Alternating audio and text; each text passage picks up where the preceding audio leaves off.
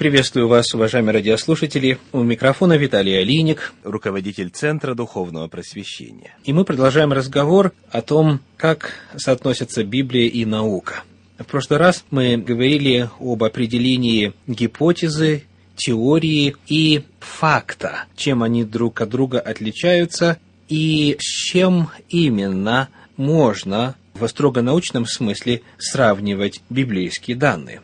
Факт, по определению Большой советской энциклопедии, от латинского «фактум», сделанное, свершившееся, в обычном словоупотреблении синоним понятия «истина», «событие», «результат», во-вторых, значение «знание», «достоверность», которого доказано. В логике и методологии науки факт – это особого рода предположение, фиксирующее эмпирическое знание – то есть речь идет о том, что появившаяся гипотеза должна быть логически обоснована, она переходит в категорию теории, и далее она должна быть опытно проверена, опытно доказана для того, чтобы стать фактом. И вот здесь очень важно задать вопрос. Теория эволюции – это гипотеза, теория или факт? Повторим тезис, который мы высказали в прошлый раз. Теория эволюции очень часто преподносилась и некоторыми до сих пор преподносится как достоверный, утвержденный факт. Однако она по-прежнему является теорией. Таким образом, поскольку ясно, что нет возможности в лабораторных условиях воспроизвести момент или процесс самозарождение жизни, это, кстати, до сих пор не состоялось, несмотря на потуги некоторых ученых-эволюционистов, у нас нет возможности назвать эволюцию вот в ее традиционном, в особенности, что касается Советского Союза, понимании, фактом.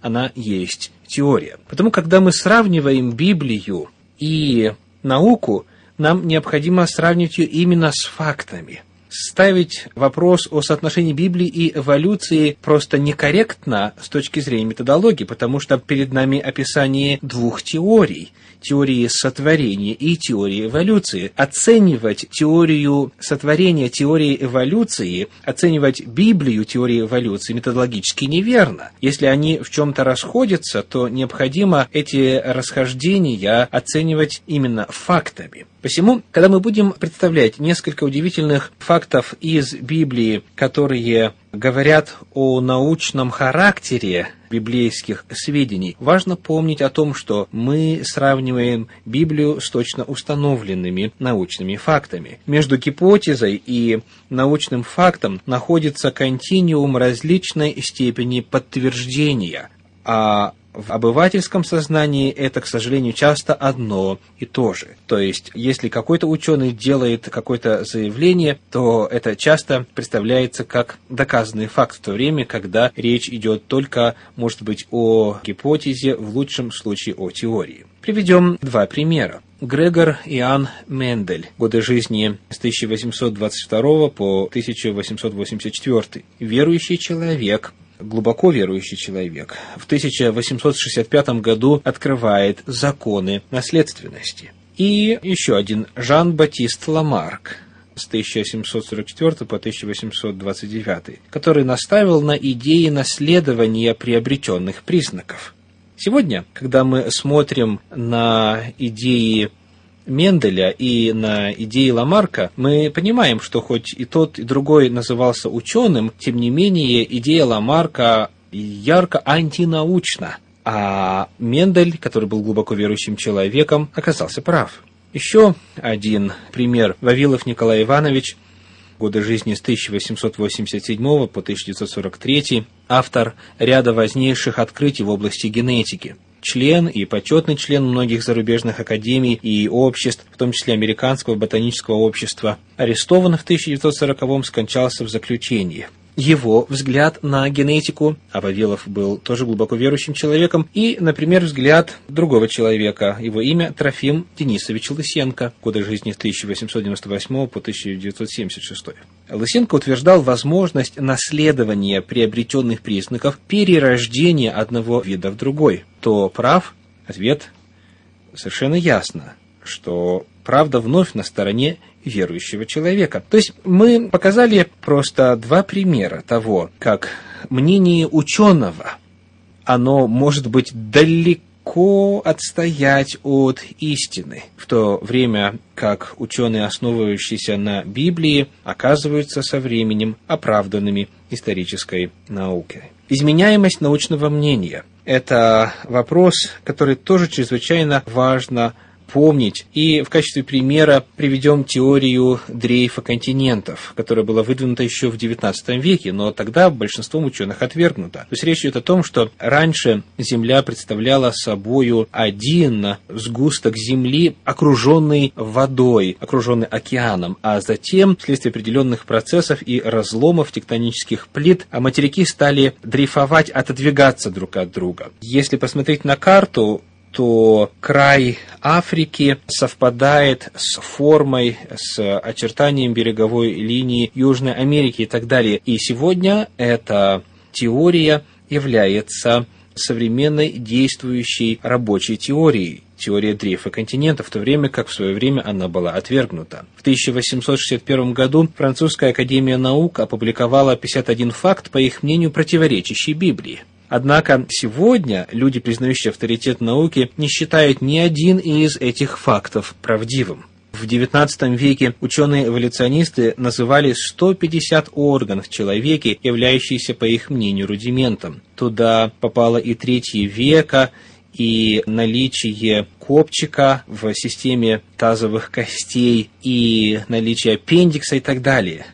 А речь шла просто-напросто о том, что мы не знали достаточно о функции этих органов и частей тела в организме человека.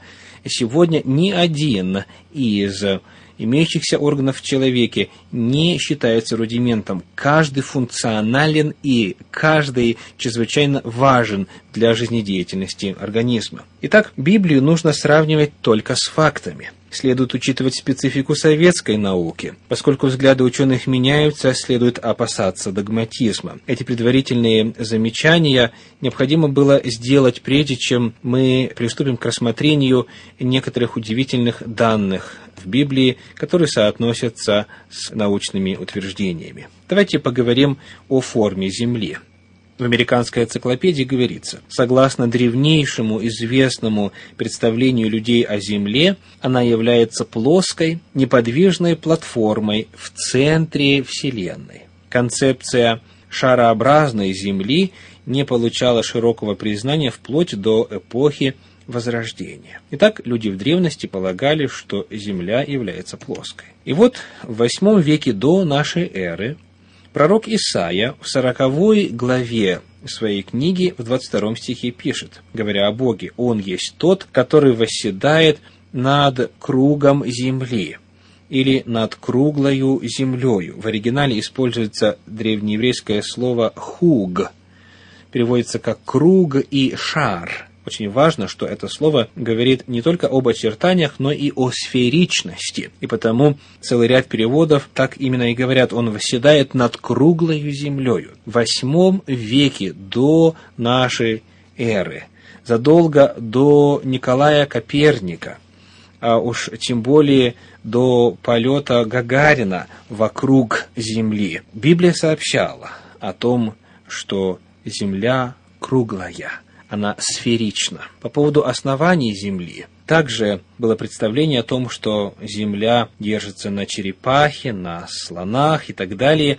И более того, я вспоминаю случай, когда меня, первоклассника, в одной из советских школ, директор пригласил к себе на разговор и утверждал о том, что Библия якобы говорит о том, что Земля держится на слонах. Между тем, Священное Писание на самом деле говорит следующее. В книге Иова в 26 главе, в стихе 7 и 15, Иова 26 глава 7 стих, в 15 веке до нашей эры говорилось так. «Он, Бог, распростер север над пустотою, повесил землю ни на чем. Я еще раз повторю, повесил землю ни на чем. Библия еще в 15 веке до нашей эры содержала эту удивительную информацию также в отношении количества звезд и многих-многих других данных, Священное Писание не только оказалось правым, но опередило надолго, намного ушло вперед по отношению ко времени тех или иных научных изысканий. Мы продолжим разговор об этом во время нашей следующей встречи. С вами был Виталий Алиник. Всего вам доброго. До свидания.